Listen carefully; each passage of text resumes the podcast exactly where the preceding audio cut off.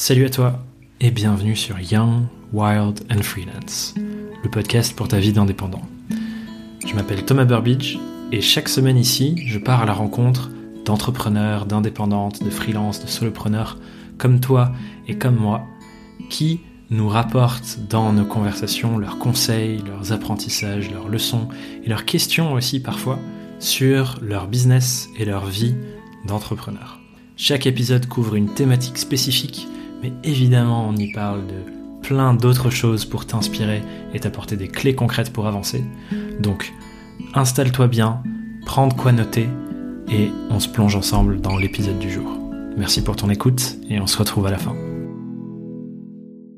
Dans cet épisode, on accueille mon ami et grande inspiration également, Alexandre Dana, pour discuter d'un sujet qui, je pense, et je l'ai dit dans le dernier épisode, sera a priori notre sujet phare de l'année, notre sujet central de l'année, car c'est un sujet qui nous concerne tous et toutes, et je pense que Alexandre, tu es complètement d'accord avec ça, et on a eu plein de conversations fascinantes depuis les derniers mois, depuis les élections dont je vais reparler dans un instant, avec un petit texte que j'ai écrit pour nos kick-off.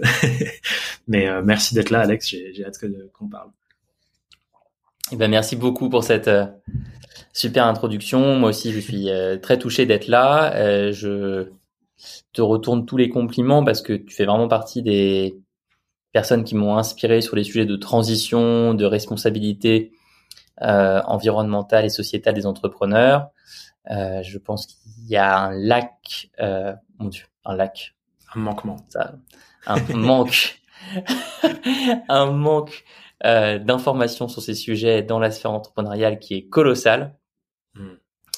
Euh, qu'il y a heureusement des gens comme Aurélien Barraud, Arthur Keller, Jean-Marc Jancovici euh, qui, qui, qui s'expriment et qui, qui, nous permettent tous de monter en connaissance. Mais par contre, dans la sphère des entrepreneurs, euh, il faut euh, il faut que les choses accélèrent beaucoup plus vite. Et je crois que tu as été un des vraiment un des premiers à prendre la parole sur ces sujets. Donc, euh, j'essaie, je vais essayer d'être à ta hauteur. Eh ben merci et moi je vais essayer d'être à la hauteur de ce que vous mettez déjà en place vous chez, chez Live Mentor. Parce que les personnes qui ne te connaissent pas, et il y a peut-être des personnes qui nous écoutent qui ne te connaissent pas, Alex est le fondateur et ce que les Américains appelleraient le creative CEO de Live Mentor, qui je pense est la boîte la plus reconnue en, France, en tout cas sur les sujets de pédagogie en ligne, et qui fait énormément en ce moment sur euh, des sujets de comment on éduque à la transition, chez les entrepreneurs et on va en reparler en long, en large et en travers pendant cette discussion. Mais je voulais démarrer avec un petit texte que j'ai écrit. À la base, cet épisode, je pensais le faire en solo. Et ensuite, je me suis dit, ce serait trop bien de le faire avec toi, mais j'avais commencé à écrire ma petite introduction. Donc, ce que je te propose, Alex, c'est que je la lis et on part de euh, ce point de départ et je vais te demander de rebondir après. Ça te va? Parfait. Très bien. Alors, c'est parti. Depuis les élections présidentielles françaises de 2022, je réfléchis beaucoup au sujet de fond de notre société et aux défis que notre civilisation entière rencontre actuellement. La pandémie des Covid, les futures potentielles maladies similaires qu'on traversera, la crise du dérèglement climatique, la disparition de la biodiversité, la division des idéaux représentés par les votes des Français aux différentes élections, l'inflation qui nous frappe cet hiver, l'explosion du prix de l'énergie, les sécheresses répétées avant même le début du mois d'août, les feux de forêt, les pénuries céréalières et les pénuries de gaz, la guerre en Europe, qui nous fait d'ailleurs oublier que des dizaines d'autres pays sont en guerre depuis des années, voire des décennies. Bref, la liste des enjeux humains est malheureusement assez longue. Et je vois toutes ces choses défiler sur mes réseaux sociaux, aux infos, et ça me fait, comme toi j'imagine Alexandre, et comme les gens qui nous écoutent, réfléchir à ma place et mon rôle dans tout ça. Moi, je suis ici sur ma petite colline en Corrèze. Je me sens concerné. Et en même temps, quoi faire? Où est-ce que je peux agir? Et quel poids est-ce que je représente, moi, petit être humain de 28 ans, sur ces enjeux qui touchent des millions, voire des milliards de personnes? Et ce que je fais souvent, quand je fais face à des enjeux de questionnement euh, aussi immenses, c'est que j'aime essayer de revenir aux fondamentaux et bâtir ma réflexion sur les premiers pas. Et je propose qu'on fasse ici de même. Et je vais du coup euh, proposer ma manière d'y réfléchir et, voir Alexandre ce que tu en penses. Donc à mon hmm. sens, beaucoup des enjeux que j'ai listés et que j'ai cités dans cette petite liste avant sont des conséquences de notre manière de nous organiser et de vivre ensemble en tant que peuple et donc en tant que civilisation, si on considère que la civilisation, c'est le cumul des peuples qu'on représente. Et si je m'aventure à résumer une des hypothèses apparemment les plus pertinentes de la cause du Covid, c'est le fait que notre organisation et nos habitats humains prennent de plus en plus de place sur la planète, empiètent de plus en plus du coup sur l'habitat animal, et que ces croisements font que forcément il y a des choses qui passent de l'un à l'autre qui devraient pas. Ici l'exemple de la maladie euh, qui est devenue la pandémie Covid. Et plein d'autres critères viennent de cette minimisation des frontières entre le royaume animal et nos sociétés humaines, comme le dérèglement climatique qui est aussi directement issu de ça. Et ça, c'est tout simplement notre manière commune d'organiser nos espèces de vie et en l'occurrence de les étendre de plus en plus pour le confort, l'accueil de nos populations, de nos envies de voyage, etc., etc. Et donc, si on pose ça, le fait que la plupart des enjeux naissent de la manière dont on s'organise en tant que civilisation, une de mes premières questions que j'ai eues, c'est bah, qu'est-ce qui régit la manière dont on s'organise? Qu'est-ce qui fait qu'on s'organise plutôt comme ci ou comme ça? Et c'est là où j'en suis revenu à une des disciplines dont je pense on va parler pendant cet épisode, qui est la politique. Car le rôle de la politique, à la base, c'est bien ça, c'est organiser la manière dont un groupe humain, un pays, un continent, une ville s'organise. Et effectivement, c'est un mot qui fait peur à beaucoup. Peut-être que personne n'a jamais entendu le mot politique sur un podcast entrepreneurial. On va peut-être faire une mm. première. Mais en fait, c'est ça la politique, c'est la pratique de réfléchir et agir à comment les humains et les humaines s'organisent pour vivre ensemble. Et du coup, c'est vers là que j'ai orienté beaucoup de mes réflexions sur euh, ces catastrophes que nous traversons et ces enjeux de notre civilisation, en me demandant c'est quoi le rôle de la politique là-dedans et comment la politique traite ces sujets? Et comment elle s'en empare et c'est quoi les solutions qu'elle propose? Et du coup, je me suis intéressé énormément à la politique pendant les élections et depuis, notamment sur la dimension écologique qui me préoccupe beaucoup. Et dans la majorité des propositions que je vois avancer ou des idées qui sont défendues ou même des décisions qui sont prises par le gouvernement, par l'Assemblée, par le Parlement, j'ai l'impression que ce qui règne comme enjeu prioritaire, c'est l'économie. Et que les actions sont toujours justifiées soit en disant on peut pas faire ça, ça mettrait en péril l'économie, soit en disant ben ça on peut le faire parce que c'est pertinent à la fois économiquement et écologiquement. Et j'ai l'impression donc que l'économie est un énorme filtre décisionnel dans comment est-ce qu'on organise les êtres humains entre eux. Et en soi, c'est un argument qui se tient parce que bah, si l'économie s'écroule, on sait que euh, il se passe ce qui se passe en ce moment, inflation, etc. Et il y a des conséquences négatives. Et donc la question que je me pose à ce moment, c'est ok, mais c'est quoi l'économie en fait? Et une définition que j'ai trouvée, que j'aime bien, qui est certes un peu résumée, mais je trouve qu'il permet de bien comprendre les choses, c'est de dire que l'économie, c'est la somme de toutes les transactions qui s'opèrent. Et une transaction, c'est un échange de valeurs entre un individu et une entreprise ou entre deux entreprises. C'est les fruits et légumes qu'on achète au marché, c'est le nouveau micro qu'on achète pour créer du contenu, c'est le prêt qu'on prend à la banque, c'est toutes ces choses-là.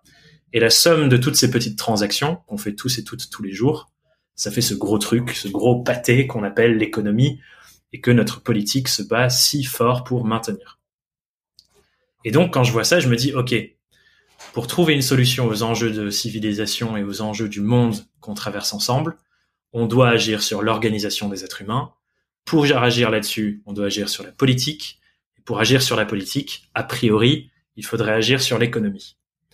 Et la bonne nouvelle, c'est que nous ici, toi Alexandre, moi et chacun d'entre nous, chacun, chacun et chacune des personnes qui écoutent ce podcast, en fait, nous sommes les principaux et les principaux acteurs de l'économie. On est à la fois les individus qui font des transactions en achetant et qui consomment, et on peut décider ce qu'on consomme, et nous aussi, on est les entreprises, les indépendants ou les entreprises qui ont développé un peu plus quand on a grossi, et on peut décider de ce qu'on propose et de ce qu'on vend. Les deux parties de l'équation de chaque transaction et donc, si on fait le cumul de tout ça, de l'économie. Hmm. Donc, l'enjeu de l'épisode, Alexandre, c'est de réfléchir ensemble à cette question basée sur ce que je viens de dire. Comment on fait pour devenir des entrepreneurs dont le monde a besoin et comment on fait, donc l'individu, et comment on fait pour construire une entreprise, donc la structure, dont le monde a également besoin et qui peuvent influencer l'économie dans le sens de résoudre les problèmes qu'on voit aujourd'hui dans le monde. Je te passe la parole. Sacrée introduction. Euh, j'adore le raisonnement. J'adore les dominos hmm. que tu présentes. Euh, est-ce que tu me permets d'être un tout petit peu pessimiste avant de commencer? Tu me, je peux te permettre d'être complètement pessimiste. Il n'y a pas de règle ici et l'idée c'est d'explorer tout ce qui est présent. Quoi. Je suis d'accord avec tout ce que tu as dit, euh, sauf un tout petit bémol sur la fin, qui malheureusement un gros bémol. Le politique regarde l'économie et l'économie regarde la finance. Hmm. Et ça, c'est un sujet sur lequel, malheureusement, je, je, ne vois pas comment toi, moi, les millions d'indépendants et les millions de TPE en France peuvent avoir un impact majeur. Je vais m'expliquer. En fait, on est passé d'une économie qui était majoritairement euh, agricole mmh. les deux derniers siècles à une économie industrielle et à une économie qui s'est financiarisée. Euh, le volume des transactions financières est, devenu incontrôlable. Ces transactions financières sont en très grande majorité prises par des algorithmes qui font du micro-trading. Yes.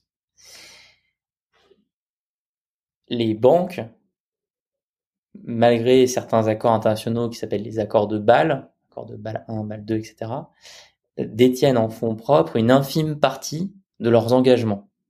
Yes. Et donc, ce qui euh, doit être posé sur la table aujourd'hui, c'est une refonte des règles financières que seul le politique peut mettre en place, mhm. euh, de sorte à prendre en, conscience la catastrophe dans laquelle on est et de, et de changer les règles de la finance. Et donc, alors heureusement, il y a, il y a quelques initiatives qui commencent à apparaître. Euh, il y a une heure, j'étais euh, dans une réunion avec Time for the Planet, euh, donc pour celles et ceux qui nous écoutent, qui ne connaissent pas Time for the Planet, allez voir. C'est un fonds d'investissement euh, avec une logique un peu particulière. C'est un fonds d'investissement qui a 100 000 associés. Il y a 100 000 personnes, dont moi, dont moi aussi, et euh, qui ont euh, mis de l'argent dans Time for the Planet. Et Time for, Time for the Planet nous a dit vous ne reverrez jamais votre argent. Donc moi j'ai déposé 5000 euros chez Time for the Planet. Elle m'a dit tu ne les reverras jamais, Alexandre. Nous allons investir cet argent dans des euh, entreprises qui portent des innovations qui peuvent euh, sauver la planète, qui peuvent euh, réduire massivement les émissions de gaz à effet de serre, la consommation de carbone, etc. Et, ce, fonds d'investissement a, commencé à déployer de l'argent dans des entreprises. Ils ont réussi à récolter 15 millions d'euros et majoritairement auprès de personnes comme toi et moi.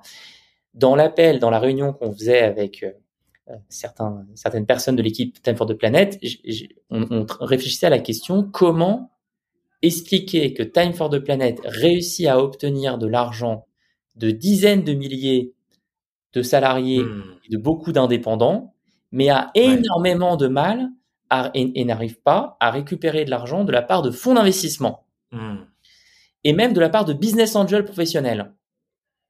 Et la conclusion, c'est que malheureusement, dès qu'on va voir ces genres d'acteurs, quand, quand, Time for the Planet va les voir, euh, ils ont comme retour, non, mais il n'y a pas de résultat financier, donc on... On ne met pas d'argent sur la table. Et ce que dit Time for the Planet, c'est, oui, mais nous, on va créer quelque chose qui s'appelle l'action carbone, hmm. et euh, ou le dividende climat. En tout cas, on va on va inventer une nouvelle forme de, de, finance et de comptabilité où l'impact que les entreprises ont sur la planète, l'impact que les produits financiers ont sur la planète est pris en compte. Voilà.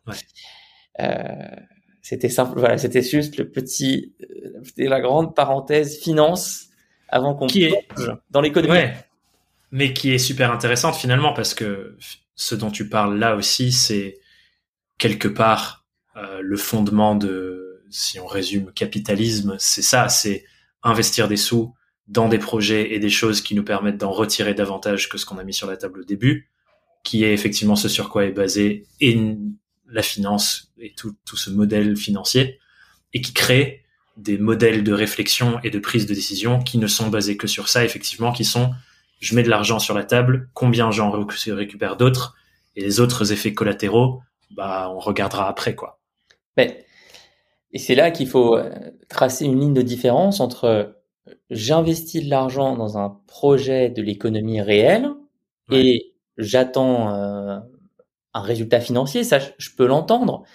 Et ce qui est devenu la finance aujourd'hui, où une, quantité euh, effroyable de transactions sont des paris sur la hausse ou la baisse de certains actifs financiers. C'est-à-dire que je mets de l'argent euh, en pariant sur la baisse du blé.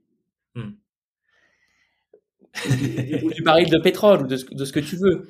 Et, pire encore, je mets de l'argent sur un produit financier euh, complexe qui est lui-même indexé sur plein d'autres indicateurs. Et ça, c'était au cœur de la crise des subprimes. Et là, euh, euh, moi, je, n'arrive pas pour le moment à comprendre intellectuellement pourquoi ça c'est possible. Hmm. Je n'arrive pas à comprendre en fait que que ce soit possible. Donc évidemment, ça nous amène derrière aux questions politiques.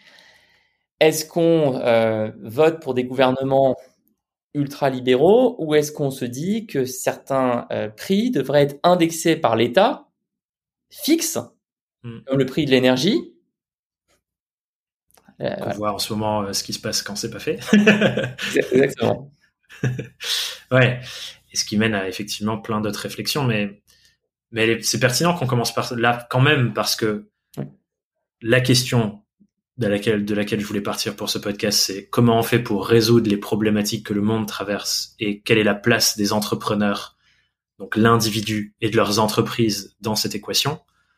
J'entends qu'il y a une grande partie qui est encore malheureusement très difficile à résoudre parce que même des acteurs comme Time for the Planet qui s'attaquent à changeons la manière dont la finance est régie se frottent au fait que bah, les modèles de prise de décision, les manières dont les gens qui ont une énorme partie des finances fonctionnent, ne prend pas ça en compte encore.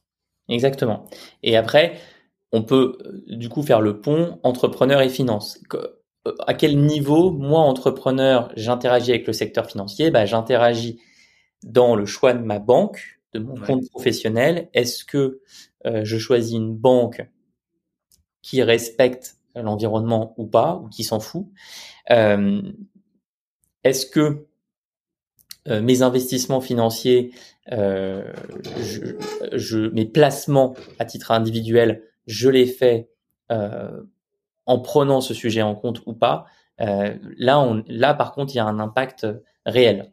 Ouais, parce que et peut-être que tout le monde ne mesure pas à quel point c'est le cas en, écoutant ce podcast, parce que je sais que la gestion de l'argent est un grand sujet pour plein d'indépendants et d'indépendantes. Mais l'argent qui dort sur un compte bancaire ne dort pas sur un compte bancaire, il est utilisé par l'institution à qui vous avez donné cet argent pour le conserver, pour investir sur plein de différentes choses, et c'est comme ça que les banques se rémunèrent. Et donc certaines banques font des paris et des jeux d'investissement sur certaines choses, et d'autres sur d'autres, et du coup c'est intéressant de savoir comment notre argent est utilisé. Et pas toutes les banques sont égales dans leur démarche là-dessus, c'est clair. Oui, et d'ailleurs pour être honnête, euh, il y a euh, des banques pour particuliers comme Gringot, G-R-E-E-N-G-O-T, qui elles ont une approche euh, ultra éco-responsable. Ouais. À ma connaissance, peut-être que je suis passé à côté d'une énorme nouvelle, je n'ai pas encore vu de communication de la part de, euh, de néobanques à destination des pros, à destination des entrepreneurs sur ces sujets. Je, Moi non plus. Moi non plus, et ni les grandes banques traditionnelles, j'ai l'impression que le choix est toujours le choix du moins pire plutôt que le choix de qui a les vraies bonnes, euh, bonnes pratiques. Gringot est un super exemple à citer, mais que moi j'utilise personnellement comme mon compte de dépenses personnelles où j'envoie de l'argent. Il est limité à, je sais que quand j'arrive à zéro, je peux plus dépenser et c'est juste ce que j'utilise pour mon budget personnel.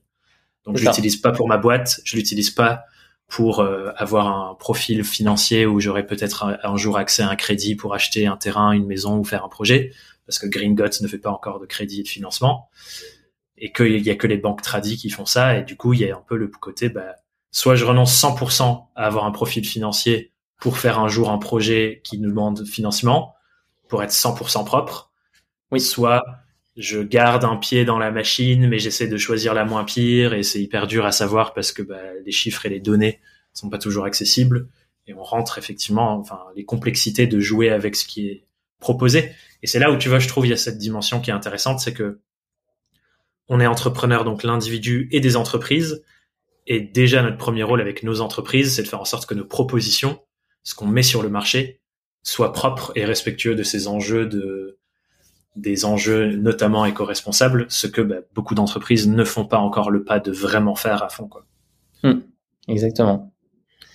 Et là, il y a, y a beaucoup de choses à dire. il y a énormément de choses à dire. Euh, est-ce que on... Je, je, moi, je, je, pars toujours de l'information. Je pense que euh, la, la, première étape hmm. pour amorcer une transition en tant qu'entrepreneur, euh, c'est de s'informer. Moi, les personnes qui m'ont aidé euh, depuis un an à, à, enclencher des changements au sein de mon entreprise, sachant que Live Mentor, pour donner des, des ordres de grandeur, c'est une entreprise avec 100 salariés aujourd'hui, 150 freelances, euh, trois bureaux Paris, Aix-en-Provence, Vannes, donc c'est déjà une taille où les changements ils sont plus longs à faire que quand t'es trois. Ouais. Et euh, ça m'attriste hein, beaucoup, mais et je crois qu'on est quand même particulièrement agile par rapport à d'autres entreprises de, même taille, mais on est quand même moins que qu'il y a qu'il y a six ans. Et donc, ce qui m'a aidé, euh, c'est de commencer par renouveler euh, mes sources d'information. Ouais. Et la, la, complexité du monde, elle a jamais été aussi importante sur les sujets dont on parle dans ce podcast, mais en fait sur tous les autres sujets. Et donc, il faut vraiment être très vigilant aux sources d'informations qui arrivent à nous, newsletters, réseaux sociaux, euh, euh, journaux, ce que vous voulez, et se dire, tiens, comment je vais mettre euh, quelques personnes dans ce qui m'arrive qui vont me, me permettre de d'entamer cette réflexion. Hmm. Comment changer les produits et les services que j'amène au monde avec mon entreprise. Et là, moi, je recommande Aurélien Barraud, évidemment. Je recommande les conférences qu'on peut trouver sur YouTube d'Arthur Keller. Qui sont fascinantes, euh, j'ai adoré. Ouais. ouais, vraiment fascinantes, on, on, apprend plein de choses. Je recommande euh, euh, la bande dessinée de Jean-Marc Jancovici, évidemment. je recommande tous les contenus créés par Hélène de Vestel, la fondatrice de EDENI, E-D-E-N-I, qui est un organisme de formation à la transition. Hmm. Euh, voilà, déjà commencer par ça, aller euh, faire l'expérience The Week, ça c'est incroyable, c'est monté par euh, quelqu'un qui s'appelle Frédéric Laloux, euh, avec sa femme dont j'ai malheureusement oublié le, euh, le, le, prénom et le nom, mais je, je, je, je, suivais moi Frédéric Laloux depuis plusieurs années parce que c'était pour son livre sur les entreprises libérées. Euh, et c'est quelqu'un qui a décidé, en fait, il s'est pris une énorme baffe écologique et, et, il a décidé de monter cette expérience The Week, qui est une série de trois vidéos à faire avec des proches, avec sa famille ou avec des collègues dans une entreprise, euh, sur trois jours d'affilée, une heure à chaque fois. Et c'est une, c'est une expérience qui permet de comprendre à quel point on est dans la catastrophe de comprendre pourquoi il y a une inertie à l'œuvre alors que les solutions existent et enfin heureusement d'être inspiré par des entreprises qui ont fait leur transition comme hmm. euh, ma nouvelle entreprise euh, chouchou euh, qui s'appelle Interface qui est une boîte de, de, de tapis de moquettes d'entreprise euh, qui est qui est fantastique. Trop bien. Et effectivement je te rejoins c'est un peu une réflexion commune qui est dans le monde du coaching de toute façon. C'est la meilleure manière d'entreprendre n'importe quelle transformation ou changement, c'est de commencer par trouver les exemples de ceux qu'on déjà traversé et qui nous donnent des espèces de, de guides pour qu'on trouve bah, ça, ça me parle, ça c'est intéressant, ça c'est des bonnes pratiques. Commencer par euh, faire des pas dans cette direction et ensuite trouver notre propre notre propre incarnation de ça. Et les sources d'information sont effectivement hyper importantes là-dedans. Et je rajoute une à la liste qui est une super newsletter qu'on peut recevoir tous les jours ou toutes les semaines qui s'appelle Vert, qui mmh. est euh, des informations euh, quotidiennes sur les évolutions de l'actualité, sur les sujets écologiques et l'éco-responsabilité, donc tout ce qui se passe, que ce soit les nouvelles lois qui sont votées ou des nouvelles innovations. Enfin voilà, c'est une belle source d'infos. Vert, ça s'appelle. VRT. Très bien. Tu mettras les, tu, je prendrai le lien dans les notes de l'épisode. Ça m'intéresse. Très bien, très bien. et euh, et t'as dit un truc qui est intéressant là-dessus quand tu parlais de ce, ce, ce, cette expérience de Frédéric Laloux qui dit tu disais, on, ça nous fait prendre conscience qu'on est dans la merde, et je vais dire merde, parce que je crois que c'est le, mot qu'il faut utiliser. Et ça, ça peut déclencher des émotions particulières, de se rendre compte que bah, c'est peut-être pire que ce qu'on en envisageait, ou pire qu'on s'est laissé le droit d'envisager, parce que souvent on a un mécanisme de protection de pas voir ce qui se passe pour de vrai. Et je sais que toi, ça t'a frappé de plein fouet euh, l'été dernier, il me semble. Oui, euh, oui, moi, j'ai pris ma, ce qu'on appelle une baffe écolo, hein. ça c'est le nom. euh, donc, euh, je sais pas qui a théorisé ça, mais je, je, vous donne ma, ma, ma théorie à moi. C'est le moment où tu te rends compte d'à quel, d'à quel point euh, ça va être compliqué et tu as du mal à penser à autre chose pendant trois, quatre semaines. Et pour certaines personnes, c'est quelques jours, pour certaines personnes, c'est quelques heures, pour certaines personnes, c'est malheureusement des mois et des mois. Et euh, il faut passer, de ce que j'ai compris, par ce processus pour ensuite euh, retrouver euh, la capacité à agir. Et moi, c'est ça effectivement eu lieu l'été dernier en tombant sur des chiffres. Je crois que c'était suite à une conférence YouTube de Arthur Keller, justement. Euh, voilà, c'est tout le réchauffement est dû aux activités humaines. Euh, on a consommé certaines ressources en 10 ans, comme le sable, plus en, plus grande proportion que ce qu'on avait consommé en un siècle. Euh, on a 90% euh, de la de la vie animale, à l'exception du bétail, qui a disparu. Ouais. Les espèces qui n'existent plus. Euh, on a euh, des problèmes de fertilité chez les hommes et les femmes de plus en plus importants. Mm. Euh, on a évidemment le, réchauffement, les feux, mais donc là-dessus, hein, l'image qu'il faut avoir, c'est si ça monte en France, la température, imaginez à quel point ça monte au Maroc. Ouais. Donc, imaginez à quel point ça monte encore plus dans, euh, comme on a vu au Pakistan, ce genre de choses. Voilà. Et donc, bah, si ça monte là, bah, les gens, ils vont, ça devient invivable. Ils vont pas rester là, donc ils vont monter. Euh, comment on fait? C'est normal qu'ils montent. Euh, et donc ça n'a pas été une période euh, facile à vivre. Parce que tu remets en, question euh, beaucoup de choses. Tu te dis mais en fait à, quoi ça sert ce que je fais? Moi je fais des, je fais des formations en ligne pour aider des entrepreneurs, mais est-ce que je devrais pas aller créer une ferme quelque part? Est-ce que je devrais pas essayer de, de revitaliser une zone tu, tu, tu, tu, tu te dis mais en fait tout ce que tout ce qui m'entoure, tout ce qui est tout ce qui est autour de moi, ça fait ça fait plus beaucoup sens. c'est là où je crois que le fait de commencer à, à s'entourer déjà des bonnes sources d'informations, tu te coupes de toutes les conneries entre guillemets euh, et tu, tu tu rentres dans un dans un dans une démarche qui est différente, qui est ok, qu'est-ce que je vais pouvoir faire à mon niveau?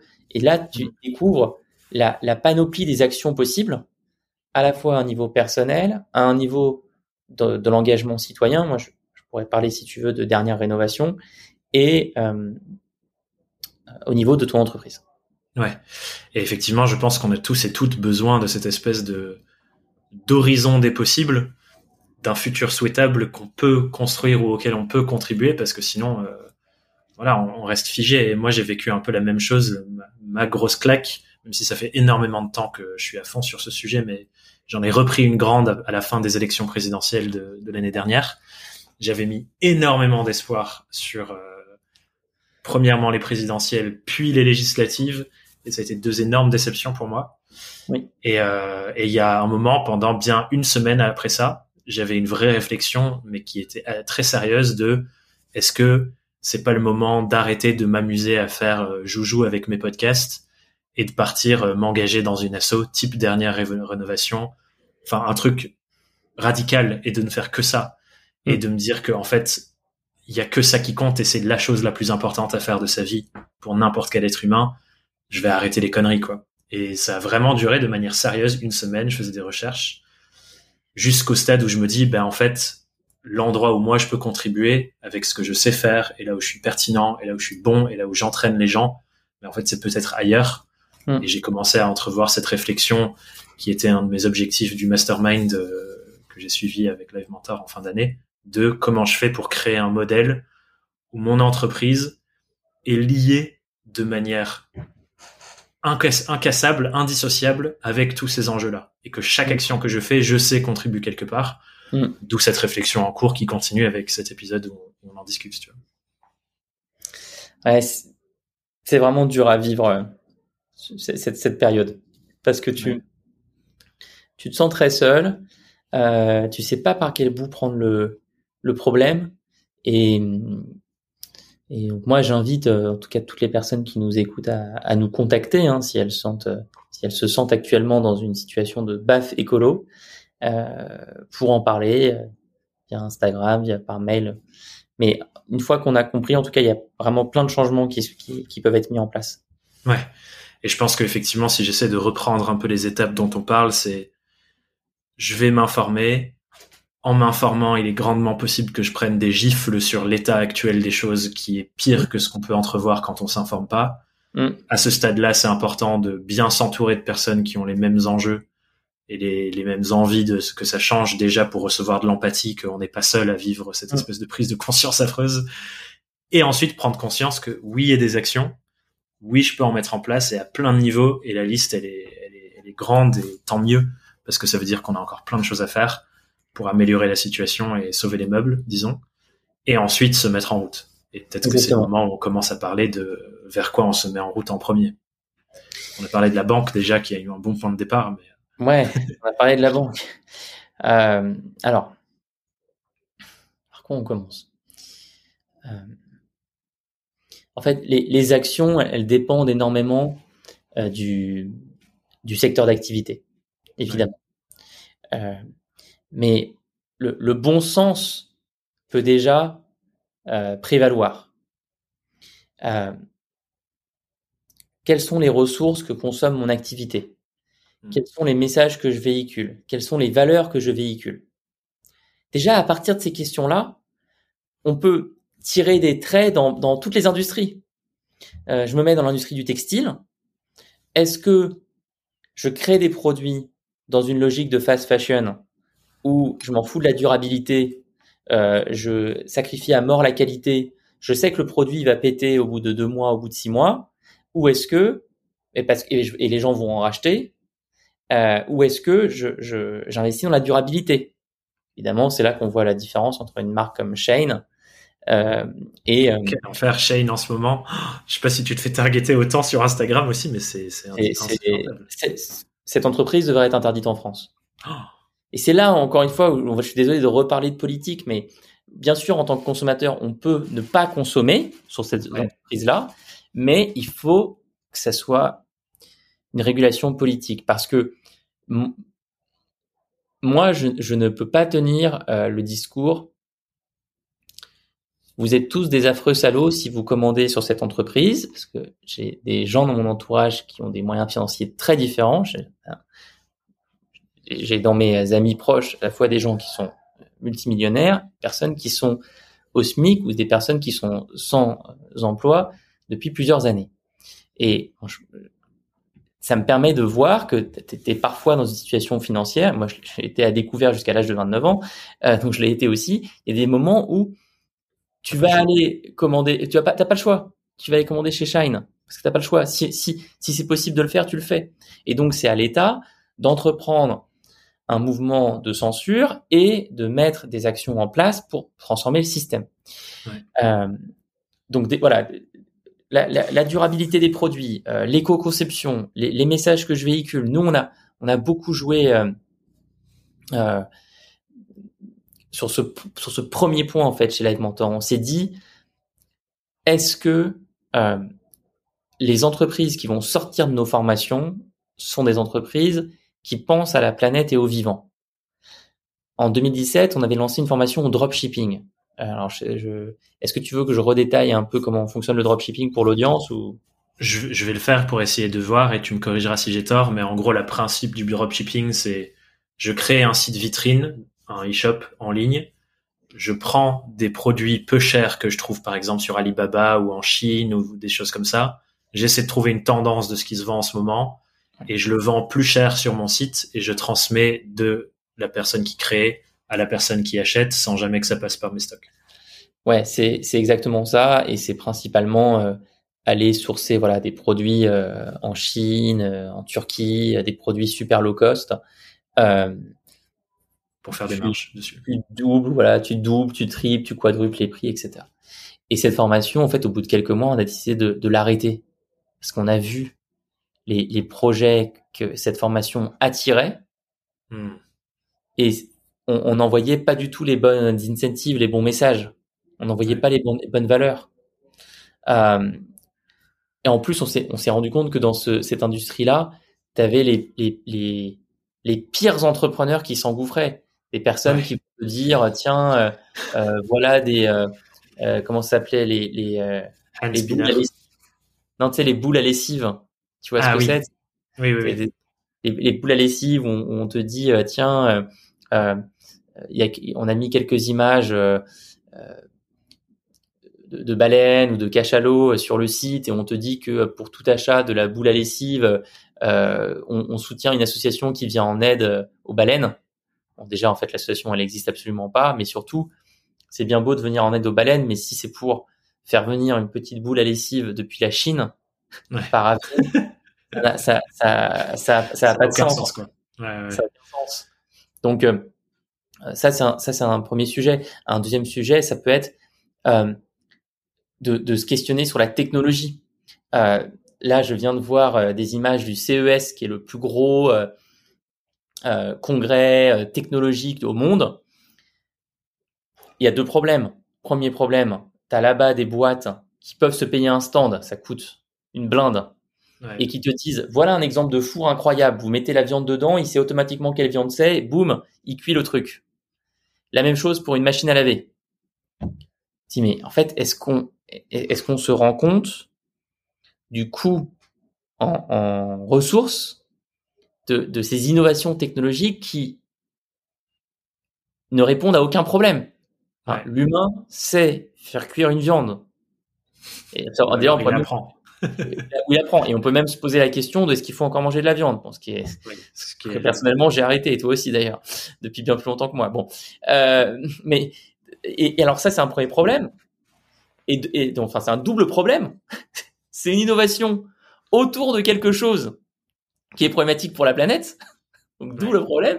Et troisième problème, euh, en fait, j'ai découvert ce truc-là. En fait, euh, moi, je regarde jamais la télé, mais je devais aller passer des examens médicaux pour un prêt euh, que, auquel souscrit Live Mentor. C'est encore un autre sujet. J'ai découvert que quand tu souscrivais à un prêt pour ton entreprise, il faut que tu que tu passes une batterie d'examens médicaux. Et donc, dans la salle d'attente, boum, télé, BFM. Et là, je vois que BFM met ça en avant, sans bah aucunement euh, questionner. Question, bah ouais. Et tu te dis, mais, mais, mais on, on court en plein délire, en fait. On, on crée des, des, des générations d'innovateurs, euh, de, de, scientifiques, entre guillemets, sur ce genre de d'usage de la technologie qui, qui, qui, qui nous envoie droit dans le mur. Ouais. Et tu vois, c'est intéressant parce que je pense que ça touche au premier conseil que n'importe quel entrepreneur reçoit en créant une entreprise, qui est de dire la base, c'est de chercher un problème à résoudre. Et il faut aller sur le, sur le terrain, rencontrer les humains et se dire c'est quoi les problèmes que ces humains ont que je peux résoudre avec un produit, un service, ouais. peu importe l'offre que je crée. Et je pense que la réflexion qu'on doit tous et toutes avoir en tant qu'entrepreneur maintenant, et que beaucoup d'entreprises ont oublié parce que juste elles font ce qu'elles font et elles continuent de faire un petit peu mieux ce qu'elles font sans remettre en question, c'est de se dire c'est quoi le ou les problèmes majeurs dont le monde a vraiment besoin qu'on résolve aujourd'hui. Et en fait, il faut qu'on mette toutes nos, tous, tous et toutes nos cerveaux là-dessus, quoi. Euh, tout à fait. C'est, je pense c'est très bien que tu ressentes la conversation là-dessus. Et, et là, euh, euh, une manière d'avancer, c'est d'aller regarder euh, ce que c'est qu'une entreprise à mission. Donc nous, on, est, on est, en train de, de, faire le processus pour devenir entreprise à mission. Euh, et devenir entreprise à mission, c'est respecter certains objectifs et, et comprendre que euh, les vrais problèmes aujourd'hui, c'est l'énergie, c'est l'alimentation, c'est les transports, c'est la qualité des sols, c'est l'éducation. Et, et, et, attaquer euh, dans ces, problèmes de front et, et, pas aller chercher des faux problèmes comme ah je me suis trompé dans la cuisson euh, mon plat dans le four et donc il me faudrait un four qui décide pour moi de quelle, est la bonne cuisson quoi. Et et et, et genre donc là là on, on questionne effectivement les motivations des entrepreneurs. On peut aussi questionner le rôle des financiers à nouveau. Quand je vois la BPI qui est donc la banque publique d'investissement. Ouais. donc c'est l'État qui a mis beaucoup d'argent dans la BPI et la BPI finance la plupart des startups que vous voyez. C'est pas, je pense, une startup française qui n'a pas un peu un financement de la BPI. Ouais. Quand je vois la BPI qui finance une startup qui crée un métaverse euh, Tamagotchi, donc concrètement euh, la possibilité d'élever un animal dans le métaverse, et sur une levée de fonds de 8 millions d'euros, tu te dis dans, dans, quel monde on est? Ouais. Dans quel monde on est pour que ce soit possible? Hmm. euh, C'est du délire. Et c'est là où tu vois, moi j'ai retrouvé beaucoup de sens dans ce qu'on fait ici sur ce podcast, dans ce que je fais dans tous les autres, euh, les autres dimensions de, de création de contenu et de pédagogie. C'est que le rôle médiatique de qu'est-ce qu'on montre, quels sont les futurs souhaitables qu'on pose sur la table pour que les gens les entendent, les voient, les imaginent, il faut qu'ils bougent. Et s'il y a personne, si tout le monde parle de le métaverse, c'est incroyable, c'est la nouvelle opportunité, et personne parle de on a besoin de personnes qui cultivent différemment, qui apprennent à retoucher à la terre et faire en sorte qu'on fasse de la meilleure bouffe sur moins de mètres carrés. Et que c'est ça les entrepreneurs les plus inspirants de 2023. Tout à fait. Et en fait, personne va y aller et tout le monde va aller créer des métaverses, euh, élever des Tamagotchi dans le métaverse. Et c'est là où j'ai retrouvé du sens dans ce que je fais, tu vois.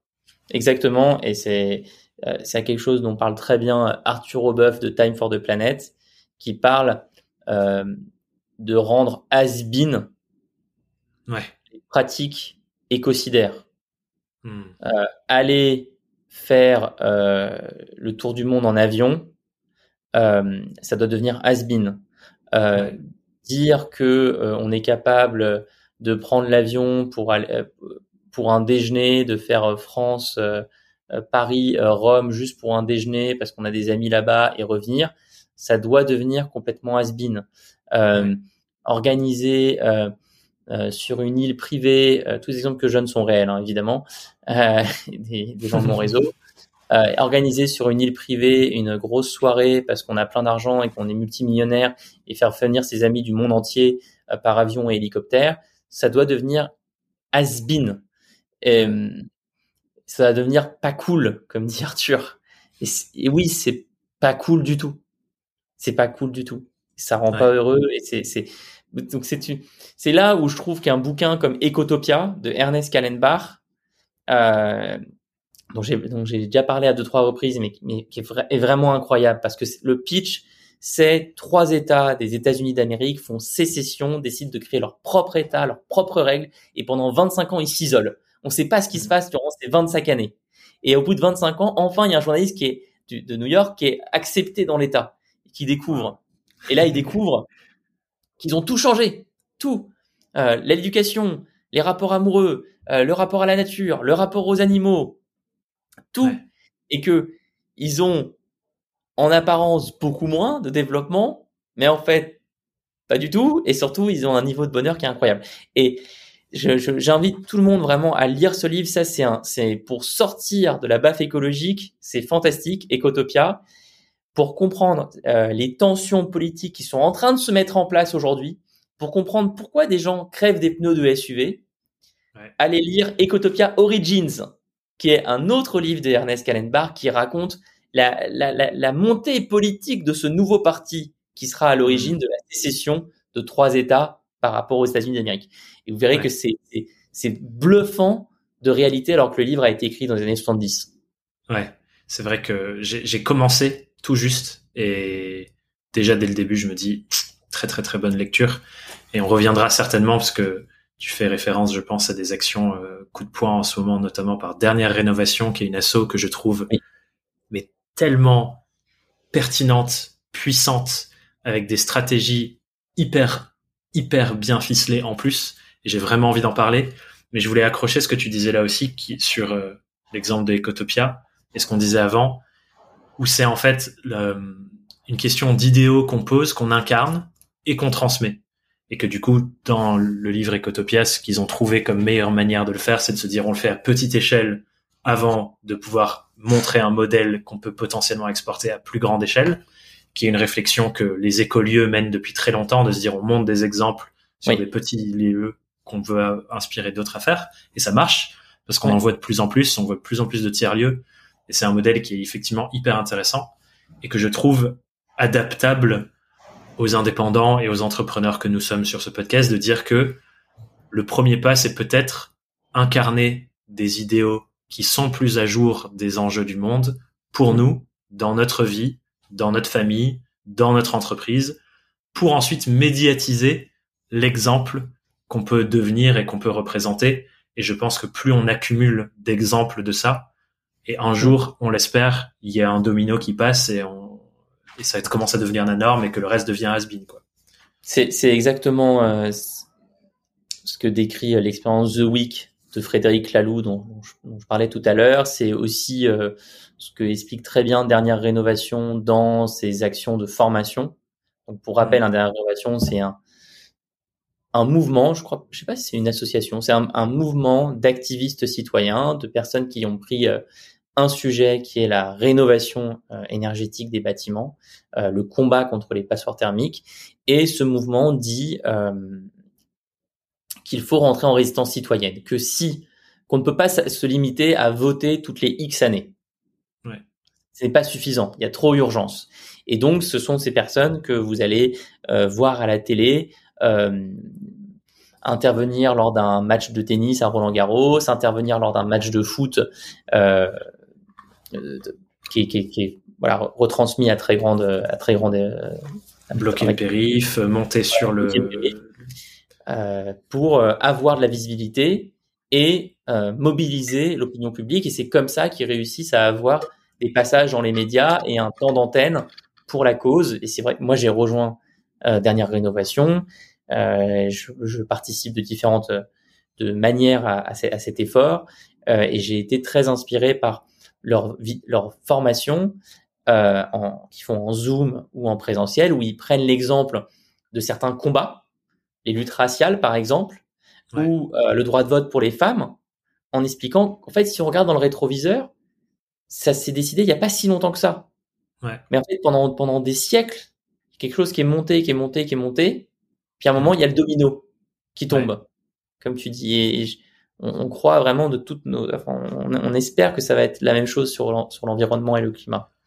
Ouais, sur ce premier pas de la rénovation énergétique qui me parle en plus parce que du coup j'habite dans une maison passive et je vois que déjà rien que sur ma vie individuelle ça a plein d'effets positifs, mais je me dis si ça si c'est cool pour moi, c'est cool pour l'environnement et que mm. ça touche à plein de trucs, c'est un no-brainer, ça devrait être une décision mais tellement simple à prendre et on voit que c'est pas le cas et je pense que effectivement c'est c'est pour ça que j'aime autant cet assaut, c'est que je me dis si on n'est pas capable en tant que société de prendre une décision qui est aussi saine que de se dire rénovons nos bâtiments pour qu'ils dépensent moins d'énergie, qu'on soit moins dépendant à en créer autant, et qu'on n'est pas mm. capable de dire ok je signe c'est parti il faut y aller, ben, évidemment il faut euh, faire ce qu'il faut pour que ben, les gens qui décident de ce genre de choses décident de ce genre de choses. Et, et dans Derrière Rénovation, il y a un membre très impliqué euh, qui est super inspirant, qui s'appelle Loïc, euh, et qui à côté est entrepreneur et a monté euh, une boîte géniale qui s'appelle Papa Outan, euh, qui est euh, une pâte à tartiner qui, à la différence de Nutella, ne contient pas d'huile de palme, contient beaucoup moins de sucre que la moyenne des pâtes à tartiner en France et qui est, est, en partenariat avec une association qui s'appelle Kalawet en Indonésie qui se bat pour sanctuariser euh, le, le, terrain des orang-outans qui ont été euh, détruits par euh, la chasse à, à l'huile de palme. Et, et c'est une boîte qui a réussi à faire un financement participatif sur Ulule, qui a été un énorme carton, et qui vient de réussir à faire une levée de fonds participative auprès de sa communauté. C'est génial. Clairement. Et je pense, j'allais prendre l'exemple de Papa Outan à un moment donné, donc on y arrive, parce que je trouve que à la fois en termes de l'entrepreneur, qui est Loïc, l'entrepreneur qui est Thibaut aussi, les deux associés, Oui. Ils ont des actions individuelles très engagées sur le sujet. Être membre de Dernière Rénovation. Thibaut, je sais qu'il fait plein d'autres choses aussi à côté. Il y a le sujet d'arrêter la viande, par exemple, qui est une des actions les plus simples, en tout cas dans, dans l'image, moins simple dans les émotions que ça peut créer, mais simple dans, dans, dans l'acte et qui a le plus d'impact. Et c'est excellent pour la santé. C'est excellent pour la santé, mais il faut le dire, faut le dire. Moi, j'ai, j'ai, enfin, je me suis jamais, j'ai jamais fait autant de sport euh, euh, que depuis que j'ai arrêté la viande. Il faut arrêter de croire que euh, on a besoin des protéines animales, c'est complètement faux. Il y a plein de protéines dans, les, dans certains végétaux. Pour ça, je dirais de consulter une naturopathe ou un naturopathe qui font un excellent travail pour nous aider à nourrir les besoins de notre corps des manières qui respectent nos valeurs. C'est, des très bons professionnels. je, juste pour donner un dernier exemple, je pars normalement en mars dans un temple de moines Shaolin en Allemagne, euh, une semaine euh, avec eux, euh, cinq heures d'entraînement par jour, euh, deux heures de méditation. Euh, des têtes de haut niveau vont là-bas et ils souffrent autant que des débutants, tellement c'est dur. Il y a aucune, euh, ils n'ont pas le droit de, de manger des animaux. Donc, ouais.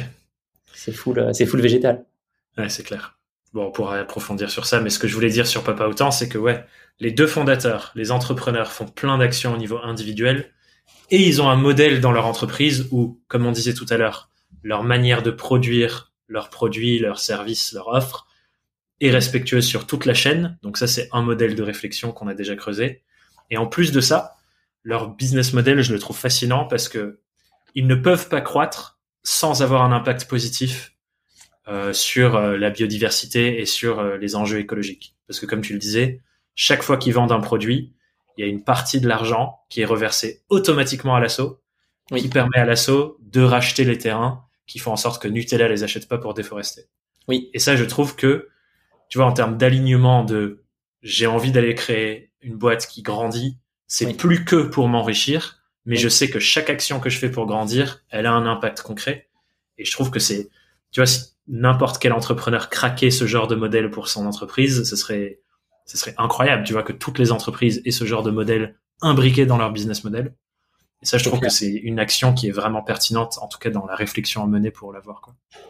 Complètement. Non, non, ça fait vraiment partie des boîtes avec euh, euh avec euh, euh, Loom, avec Apivore, des boîtes qui en France sont très, très, très inspirantes. Ouais.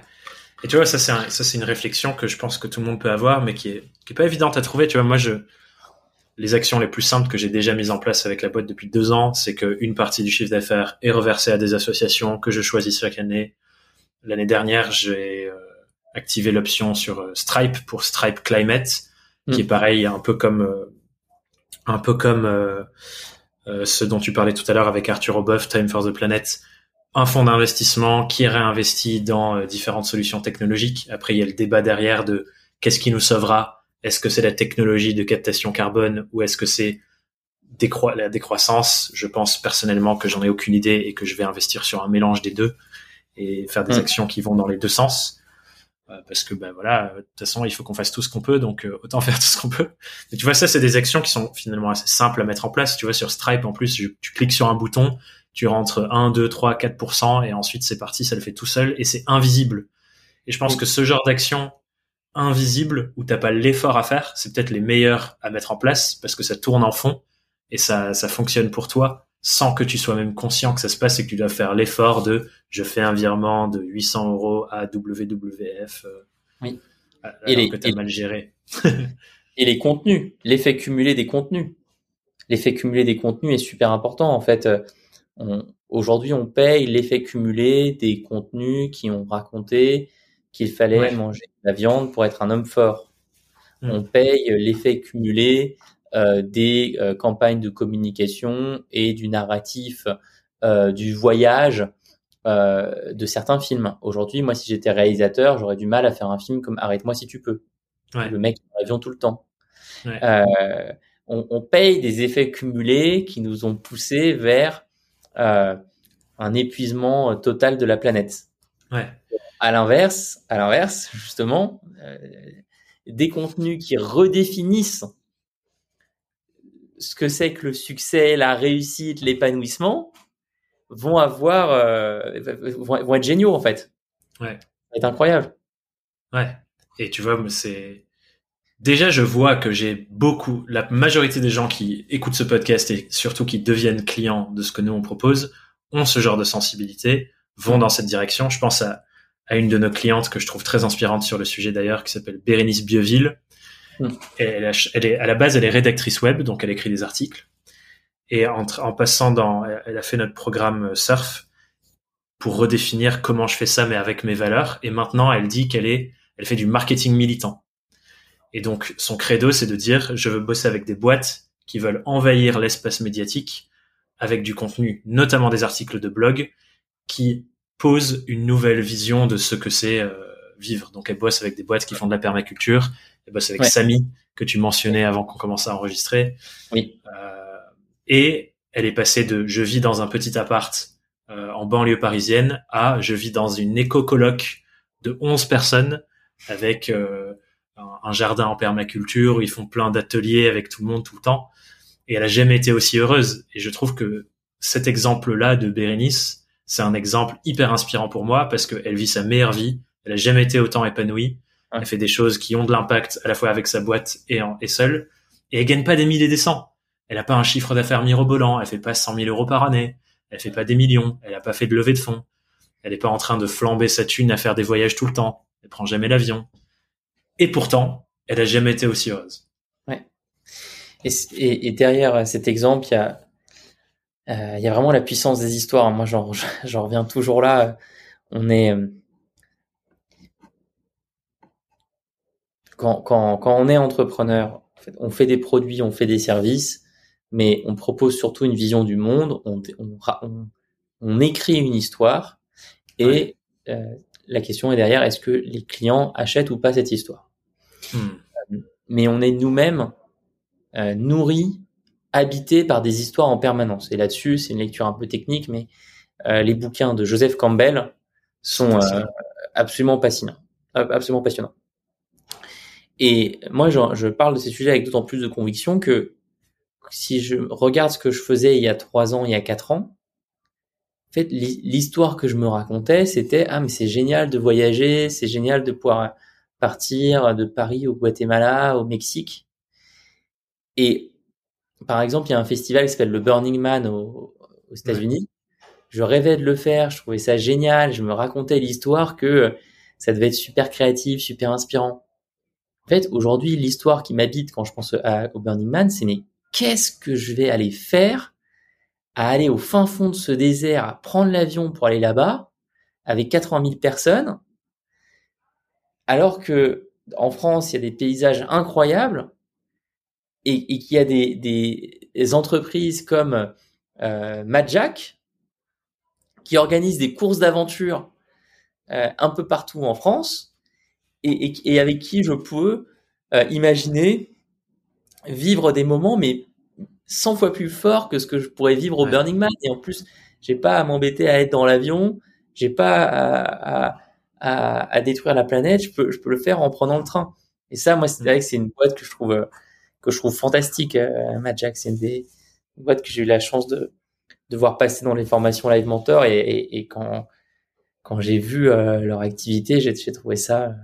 Euh, ouais, c'est c'est incroyable. Ils sont complètement déjantés et c'est vrai que je pense que tu vis des émotions très très fortes en participant aux, aux, aventures Mad Jack et c'est tu vois, moi, ce, qui ce, que je retiens là-dedans, c'est quand tu parles des histoires, mais c'est aussi les, euh, les marqueurs sociétaux qu'on a envie d'afficher. Tout ça, au final, c'est des jeux de ce que, ce que Seth Godin, comment il appelle ça déjà, de dire. Euh,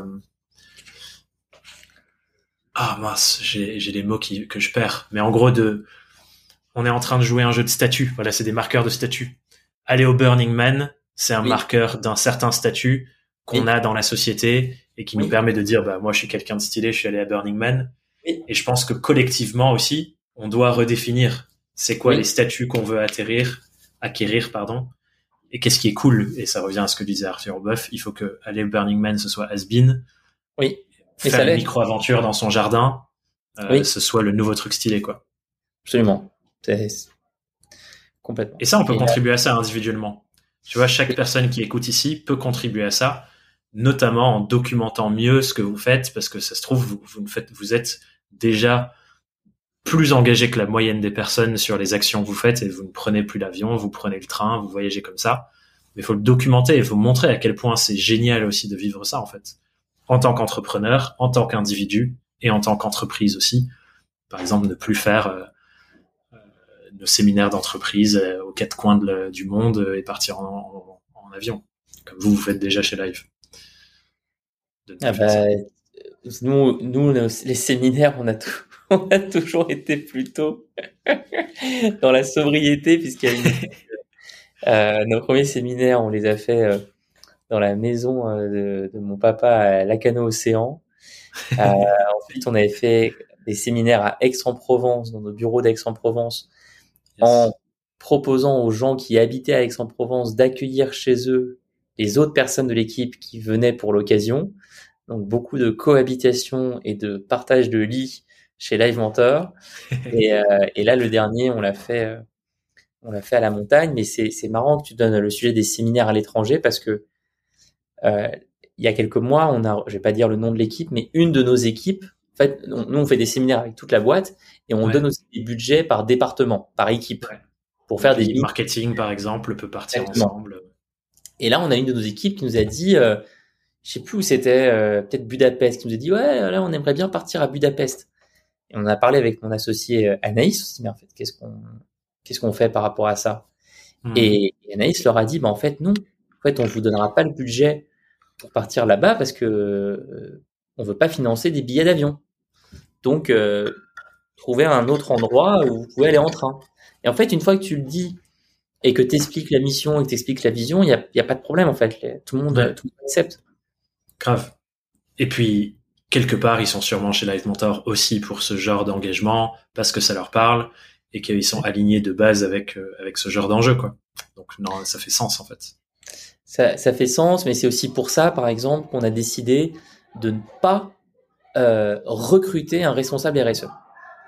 On ne voulait pas que cette responsabilité repose chez quelqu'un, et donc hmm. on a plutôt préféré prendre plusieurs personnes dans différents départements de l'équipe Hmm. et, et, dire est-ce que vous voulez pas, en plus de votre boulot, créer le pôle RSE Trop bien. Et, euh, et donc aujourd'hui, on a Justine, Morgane, Sybille, qui, qui, euh, sont euh, notamment dans ce, dans ce pôle RSE. Et, et comme ça, on diffuse les actions dans, dans, dans, dans toute l'équipe. Ouais. Et un truc sur lequel je voulais venir, et c'est le bon moment de parler de RSE, parce que j'ai beaucoup de mes clients et de mes clientes qui sont des consultants et des consultantes RSE, du coup qui sont des indépendants, qui aident les entreprises à, à avancer sur ces sujets. Et souvent, un point de départ pour ce genre de boîte, c'est de comprendre l'impact de ce qu'ils font et de ce qu'elles font. Tu parlais tout à l'heure de se dire, bah, regardons déjà ce qu'on produit, les ressources qu'on consomme, et souvent on ne le sait pas. Et je pense que du coup, un bon point de départ aussi pour ceux et celles qui peuvent se le permettre, et il y a plein d'outils qui nous permettent maintenant, c'est de faire un bilan carbone, déjà juste pour soi en tant qu'individu, c'est génial de faire ça pour se rendre compte c'est quoi les choses que je fais ou que j'achète ou que je consomme qui consomment le plus. Et je sais que vous avez eu cette aventure-là avec Live et que peut-être ça conditionne les actions que vous faites en interne avec les, différentes personnes dont tu parlais. Alors, on a fait notre bilan carbone. Euh, le résultat nous a semblé être assez incomplet. Euh, il y avait une marge d'erreur euh, super importante et les, les, les recommandations n'étaient pas vraiment adapté à notre activité. pour donner un exemple, le service qu'on a utilisé pour le bilan carbone nous a dit c'est quoi votre budget annuel en communication? On a donné un budget, ils nous ont dit ok bah vous devez consommer tant de carbone. Mmh. Et sans nous dit, sans nous demander est-ce que votre communication elle est vidéo, est-ce qu'elle est audio, est-ce qu'elle est écrite, est-ce que c'est euh, des affiches dans la rue, est-ce que c'est des éclairages euh, la nuit, enfin. Ouais. Pas assez de détails pour avoir une vraie analyse quoi. Pas assez de détails. Euh, je vais pas citer le, le service pour, pour, pas leur faire de mauvaise presse, mais je pense que euh, je pense qu'ils ont été un peu débordés par les demandes peut-être et qu'ils ont vraiment besoin là de se, de se staffer. Et surtout, je pense qu'ils ont choisi une approche très technologique, euh, là où il faut euh, les personnes que tu mentionnes, euh, des humains, euh, des consultants RSE, qui peuvent se pencher sur la situation de chaque entreprise. il y a un autre service que j'ai pas testé personnellement, mais qui a très bonne réputation, qui s'appelle Sami, que tu as mentionné tout à l'heure, qui est un outil pour faire son bilan carbone. Et j'en ai entendu que du bien. Voilà, après, je l'ai pas testé pour le moment moi-même.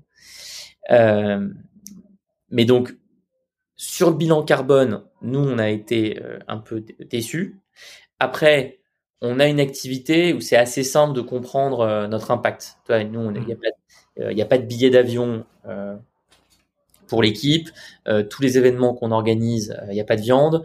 le gros sujet chez nous, c'est un, la, la, la, la, bande vidéo ouais. consommée pour les formations. Moi aussi, du coup. Toi aussi. Et, et après, nous, c'est le contenu des formations. Essayer de faire en sorte que ce contenu ait des effets cumulés, des effets ricochets les plus puissants possibles. Donc, c'est pour ça qu'on a ajouté en introduction de toutes nos formations, les 25 formations Live Mentor, on a ajouté en introduction un module éco-responsabilité des entrepreneurs tourné par Hélène de Vestel, la fondatrice de l'organisme formation EDENI, E-D-E-N-I. Euh, parce que même si tu commences une formation euh, création de site internet chez nous, bah, tu commences par ces vidéos sur l'éco-responsabilité des entrepreneurs. Euh, après, on a, on a, on a, on a du coup ce sujet de la, de la bilan carbone sur lequel on, se, on va se repencher. Mais il y il faut pas se limiter à la data, je pense. Je pense que c'est dangereux. Il mm. faut penser à l'information et puis penser à la, la digestion de cette information. Et c'est là que des exercices comme la fresque du climat sont super pertinents. Nous, on l'a fait avec le comité de direction de Live Mentor à notre séminaire de rentrée en septembre. Euh, donc on a on avait deux jours pour se réunir et ben là on décide que sur ces deux jours on prend une demi-journée pour faire une fresque du climat ensemble. Hmm. Ça c'est déjà un message très fort. C'est clair. Dans ces dans ces moments où on décide de ce qu'on va faire durant toute l'année, bah en fait euh, faut qu'il y ait une demi-journée qui soit dédiée à piger euh, ce qui se passe sur la planète. Et là on va le refaire sur chaque département, la fresque du climat, euh, hmm. de sorte à, à, à, avoir après des plans d'action par département sur la base de ce qui ressort. Et tout ça sont des actions effectivement pour permettre la bonne compréhension de tous les éléments qui régissent ce qui est en train de se passer et le phénomène pour savoir comment on se positionne à l'intérieur et, et, quel rôle on prend. Et, euh, et je trouve que tu, tu, mentionnais là du coup l'effet, le fait que sur chaque formation il y a ce module éco-responsabilité et je trouve c'est une approche pertinente. C'est un peu la même réflexion que j'avais euh, quand je faisais mes études de dire bah c'est débile d'avoir un master entrepreneuriat parce qu'en fait, toutes les compétences que j'apprends dans n'importe quel master, bah, je pourrais décider de les appliquer et créer une entreprise. Il faudrait qu'il y ait de l'entrepreneuriat dans toutes les formations. je trouve que c'est la même chose sur euh, l'éco-responsabilité, l'environnement. C'est pas un sujet à cloîtrer en silo et tu dis tu fais que ça. C'est un sujet qui devrait être 360 couvert sur toutes les formations, dans tous mm. les domaines, parce que c'est un sujet 360 qui touche à tout. C'est le même truc de dire que euh, l'écologie c'est un truc de gauche en politique. Ben en fait non, c'est un truc qui touche tout le monde, donc ça peut pas être de gauche. Oui. Et je trouve que ça c'est pertinent parce que n'importe quel entrepreneur, à mon sens, se doit de développer une meilleure compréhension et connaissance de ça, notamment parce que ça va devenir et ça l'est déjà en fait tellement important pour tout ce qu'on fait, que ce soit pour nous ou pour nos clients aussi. Et, et moi je me suis senti euh, enfin très coupable sur ce sujet parce que Hélène, je l'ai connue, Hélène de Vestel, je l'ai connue en formation Live Mentor. je crois que c'était au, tout démarrage de notre activité fin 2016. Hmm. J'étais le seul mentor. J'ai été son mentor. Hmm. à l'époque, elle me, elle me parlait du zéro déchet. Ouais. Et euh, je, suis complètement passé à l'époque euh, à côté de la situation globale. Hmm tu vois, j'ai trouvé la, la boîte géniale, je l'ai aidé, j'ai été son mentor, euh, on a réussi à sortir un site, à, à lancer euh, les premières briques de son entreprise, mais mais je me suis, j'arrête pas de me dire, mais pourquoi j'ai pas, je suis, passé, je suis passé à côté du truc, quoi. J'ai pas compris à quel point euh, elle était avant-gardiste en fait. Hmm. Et et du coup, à fin 2021, quand on a eu cette idée du module éco-responsabilité, évidemment, on a fait, on a fait appel à elle. Et moi, je crois que c'est, euh, Live Mentor fait beaucoup de choses, mais en fait, il faut nous demander beaucoup. Il faut exiger de nous énormément parce qu'on est le premier organisme de formation pour entrepreneurs. On voit passer plus de 10 000 entrepreneurs par an dans nos formations, encore beaucoup plus dans notre média. Et donc, on est aux avant-gardes pour voir des personnes comme Hélène, les futures Hélène. Et c'est à nous de les détecter et de dire, attendez, mais ça, c'est génial. Euh, regardez, il faut qu'on fasse tous pareil. ouais. Tu vois, et c'est là où je trouve que euh, notre rôle, il est double à toi et moi. C'est intéressant. Il y a à la fois les, les, valeurs que tu véhicules, les messages que tu défends, et puis ce que tu vois passer. Hmm. Le ce que tu peux aider à élever et médiatiser, quoi.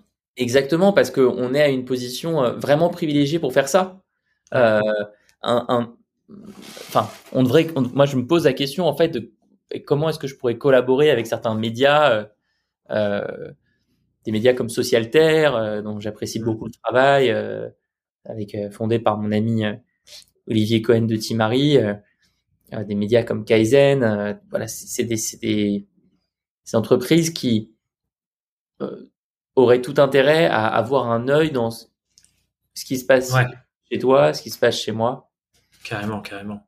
Et moi, ça me donne envie, c'est des envies que j'ai depuis un moment de faire, euh, par exemple, une saison de podcast thématique, mais même plus, j'ai envie de montrer dans la matière, d'aller, euh, je peux faire euh, cinq vidéos où je fais des portraits de maraîchers qui sont des entrepreneurs ah, qui ont une maîtrise technique de leur de leur art qui est la terre et comment tu fais pousser des légumes qui sont meilleurs que les autres Hmm. C'est incroyable, tu vois. Et ça, j'aimerais trop le valoriser pour montrer une super belle image de ça, même si c'est très dur, même si c'est un modèle d'entreprise qui est pas facile à, à, gérer.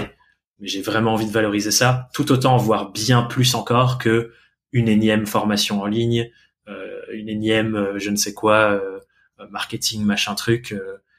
parce que c'est pas ça, encore, quand on revient encore, les vrais problèmes du monde. Il faut aussi valoriser les gens qui le taclent sur le terrain, quoi. Ouais, là j'ai j'ai quelqu'un pour toi. Moi j'ai un ami qui a monté un un maraîcher bio euh, en Normandie. C'est incroyable de voir euh, la, complexité entrepreneuriale de ce genre de projet. Tu dois faire ton plan euh, sur ordinateur, imaginer tes parcelles, comment tu vas, qu'est-ce que tu vas faire planter à, quel endroit. il y a énormément de données publiques maintenant sur les résultats de la permaculture que tu peux utiliser pour affiner ton projet. Il y a la mm. question du financement par une banque, il y a une question de du prix des produits, il y a une question de ton circuit de distribution. Enfin, c'est c'est euh, exceptionnel comme aventure entrepreneuriale. Moi, ça m'attire beaucoup d'ailleurs pour euh, pour ce que j'ai envie de faire après Live Mentor. Euh, je, je montrerai d'autres entreprises et j'aimerais beaucoup en, en, monter une dans ce domaine. Ouais, et je trouve qu'effectivement, quand tu arrives avec la réflexion entrepreneuriale que tu viens calquer sur ce genre de truc, il y a plein de choses hyper intéressantes à faire ouais. auxquelles on penserait pas de prime abord. Est-ce que tu, ça te va que j'essaye de synthétiser un peu les domaines d'action qu'on a posés là sur euh, qui répondent à cette question comment on fait pour créer une entreprise au service du monde? J'ai noté il y a toutes les actions qu'on peut faire en termes de nous l'individu, changer de banque, arrêter de manger de la viande, euh, aller vers la rénovation de son logement ou trouver un logement qui est déjà passif, c'est-à-dire qui consomme moins d'énergie, euh, voire pas d'énergie. Pour l'exemple de chez nous, je n'ai pas de système de chauffage. C'est le soleil et l'isolation qui font tout le travail à notre place. Et donc, on dépense euh, quasi rien en, en, chauffage. Et notre chauffe-eau est chauffé avec des panneaux solaires. Donc, je dirais 30, 40, 50% de l'année, c'est le soleil qui chauffe l'eau. Donc ça, c'est des trucs au niveau individuel. Des trucs au niveau de l'entrepreneur, il y a la réflexion que tu donnais sur qu'est-ce que j'incarne. Et je me permets de rajouter au niveau individuel, parce qu'on en a parlé, l'activisme citoyen avec euh, comme dernière rénovation, le vote pour euh, évidemment. Évidemment. Et ça d'ailleurs, je vais appuyer le vote pour des partis politiques dont c'est la priorité, pas pour qui c'est on fera ça si on y arrive à coller avec la vision économique, mais qui mettent ça sur le front. Et mmh. ensuite, on règle les autres sujets, mais ça, c'est la priorité.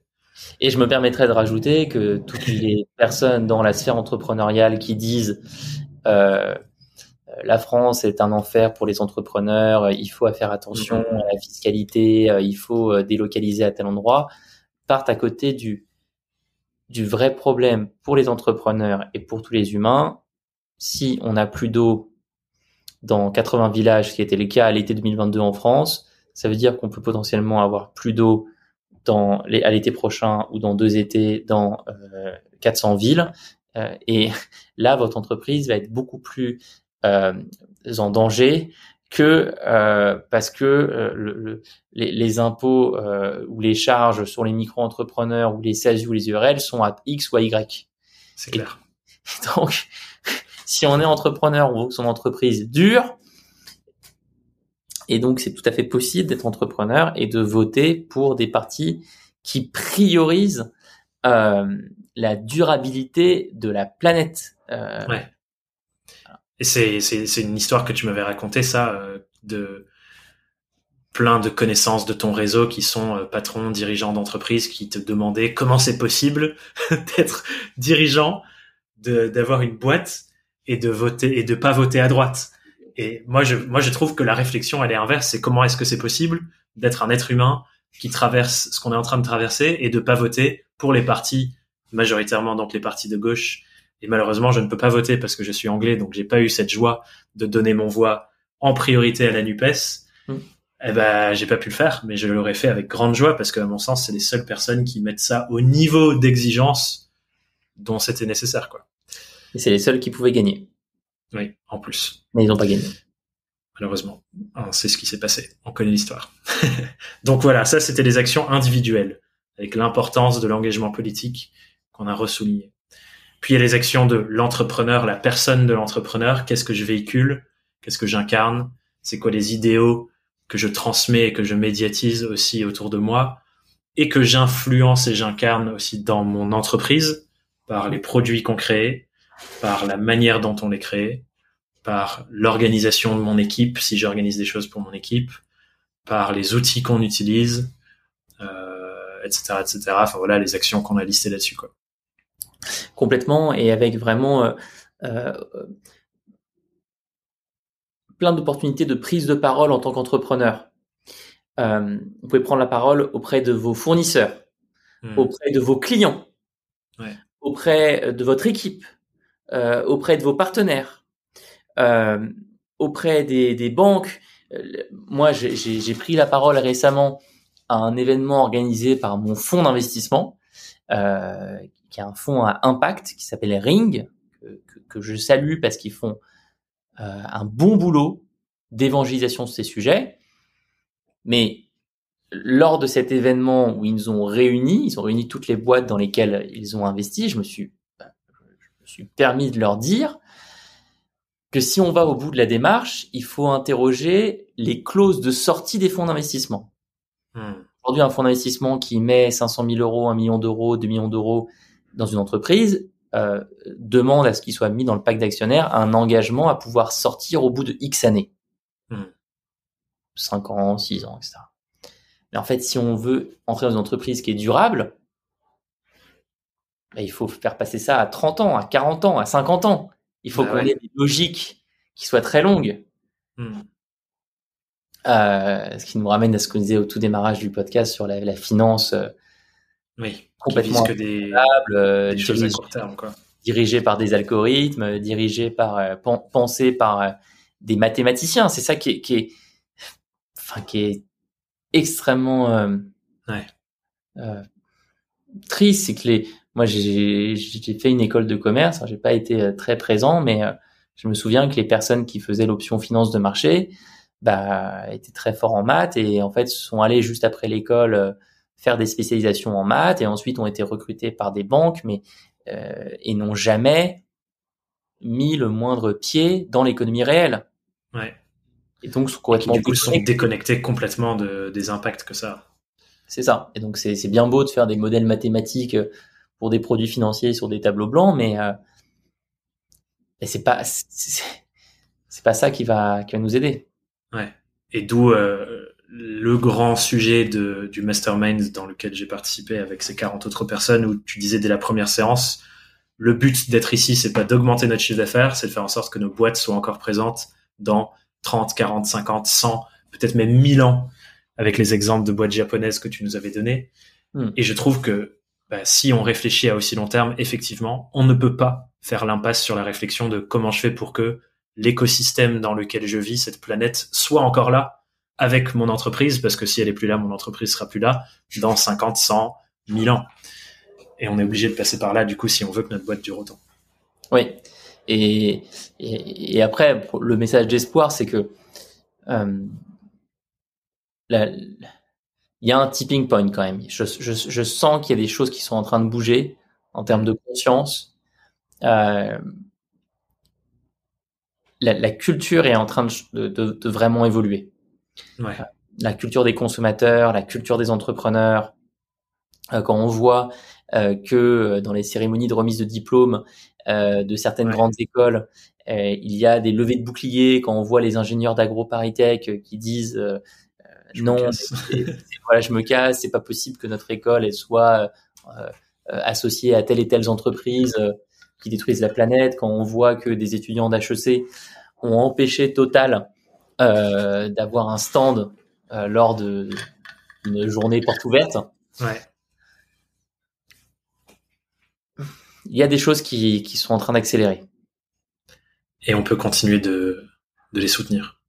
Tout à fait. Oui. J'ai deux dernières questions à te poser, Alexandre, pour clôturer.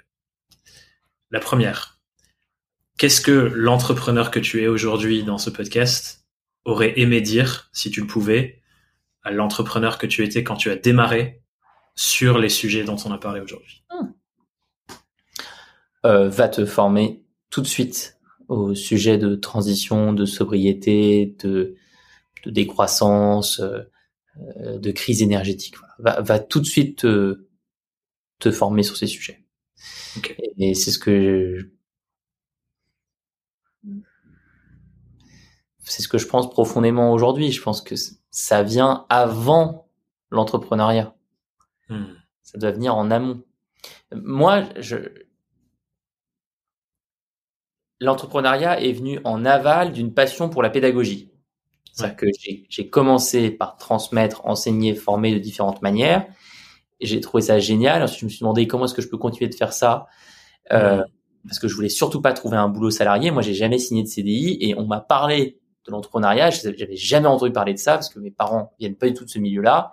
Donc, je suis devenu entrepreneur par défaut pour pouvoir continuer ouais. mes activités. Puis ensuite, je me suis rendu compte que c'était sympa, mmh. dur mais sympa, et donc je suis devenu entrepreneur. Mais aujourd'hui, euh, je trouve que le, le meilleur démarrage, c'est la compréhension de la situation globale. Ouais. Et à partir de là, on va euh, voir naître un projet entrepreneurial. Ouais. Ce qui pose vraiment que... la l'éducation. Moi, je, je, je, ne comprends pas que notre ministre de l'éducation ne parle pas de ça. Je, je comprends. Il y a, oh, y a rien, j'ai rien vu passer sur une refonte immédiate et ça prend. Et en plus, toi et moi, on est formateurs, on sait que ça prend pas beaucoup de temps. Une refonte immédiate de tous les programmes pour euh, rajouter euh, deux jours dans toutes les classes, dans tous les collèges et lycées de France. Voilà la situation. Ouais, c'est clair. 100% aligné avec toi. Et ça vient avec euh, le fait d'inverser aussi ce que moi j'ai vu dans beaucoup de formations entrepreneurs pour être entrepreneur, donc les formations genre management de l'innovation, etc., où c'est l'idée qui prime. Et ensuite, une fois qu'on a l'idée, ben là, on commence à faire les choses bien derrière une fois qu'on a l'idée. Et c'est ce qui, je pense, donne naissance à, ah ben, sujet du moment, le métaverse. On va créer un truc pour élever des animaux dans le métaverse. Comment on fait maintenant pour que ce soit un peu plus écolo? Mais mmh. en fait, il faut inverser le truc. C'est, je comprends la situation globale j'observe les problèmes qui existent réellement. Maintenant, rajoutons la brique entrepreneuriat pour voir comment on fait. Exactement. Trop bien. Et euh, la deuxième question, c'est en fait te proposer de poser une question. Si tu as une question que tu as envie de poser sur ce sujet à toutes les personnes qui nous écoutent aujourd'hui et qui nous écouteront dans le futur quand les personnes qui nous écoutent aujourd'hui partageront cet épisode à d'autres, c'est quoi la question que tu as envie de poser à toutes ces personnes qui entreprennent sur ce sujet?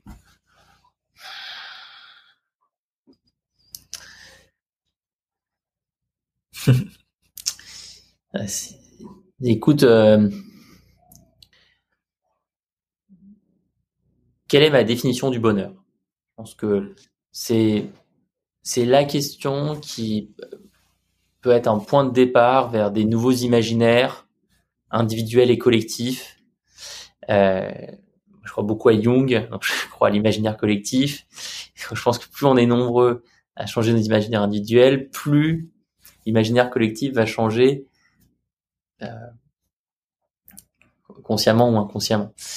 Et, et c'est vrai que qu'Ecotopia là-dessus est un bouquin incroyable pour redéfinir sa vision du bonheur et que euh, aller dans des éco-villages euh, comme tu l'as fait, comme je l'ai fait aussi, euh, est une super manière de redéfinir son sa vision du bonheur, d'aller passer du temps dans la nature en France, aller dans le Vercors, aller à Holt, sur la baie de Somme, aller en Gironde, où malheureusement énormément d'arbres ont brûlé cet été. Mmh. Ce sont euh, plein de façons euh, pour redéfinir sa, sa vision du bonheur.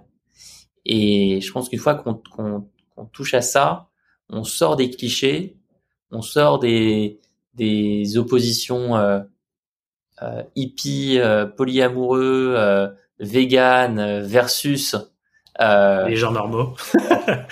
ouais, ou les entrepreneurs multimillionnaires qui ont trois Ferrari, un jet privé, etc. Et on rentre dans euh, des nuances de gris et on rentre dans sa propre conception à, à, soi. Ouais. Et je trouve que ce que tu dis là, ça souligne ce que tu as dit plus tôt dans le podcast, qui est ce que chaque entrepreneur, ce que chaque entreprise et ce que chaque individu fait en fait en vrai, c'est nous vendre une histoire. Est-ce qu'on l'achète ou non? Et là, la question que tu poses, c'est bah, quelle est l'histoire que tu as envie de créer plutôt que d'acheter celle d'une autre? C'est quoi ma vision du bonheur? Et donc c'est quoi l'histoire que j'ai envie de me créer de bah, l'épanouissement de ma vie et donc de mon entreprise et de mon activité d'entrepreneur aussi quoi. Exactement. Trop bien. Merci beaucoup Alexandre pour euh, cette riche discussion.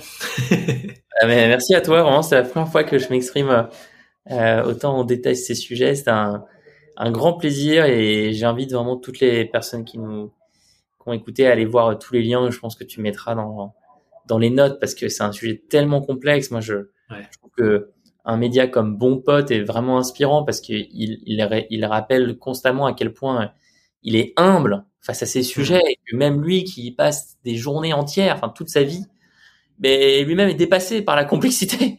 Ouais, Donc, euh, euh, je pense qu'on a on a dit des choses là avec Thomas. Euh, on a fait ce qu'on pouvait, mais, mais, mais on est très loin de maîtriser le truc. donc, donc très loin il faut, euh, euh, il faut continuer. Ouais, et Bon Pote est une merveilleuse source pour ça. Et effectivement, je mettrai un maximum de liens. Et d'ailleurs, je vais l'annoncer là, comme ça, je ne pourrai pas reculer. Je suis en train de construire deux grandes bases de données.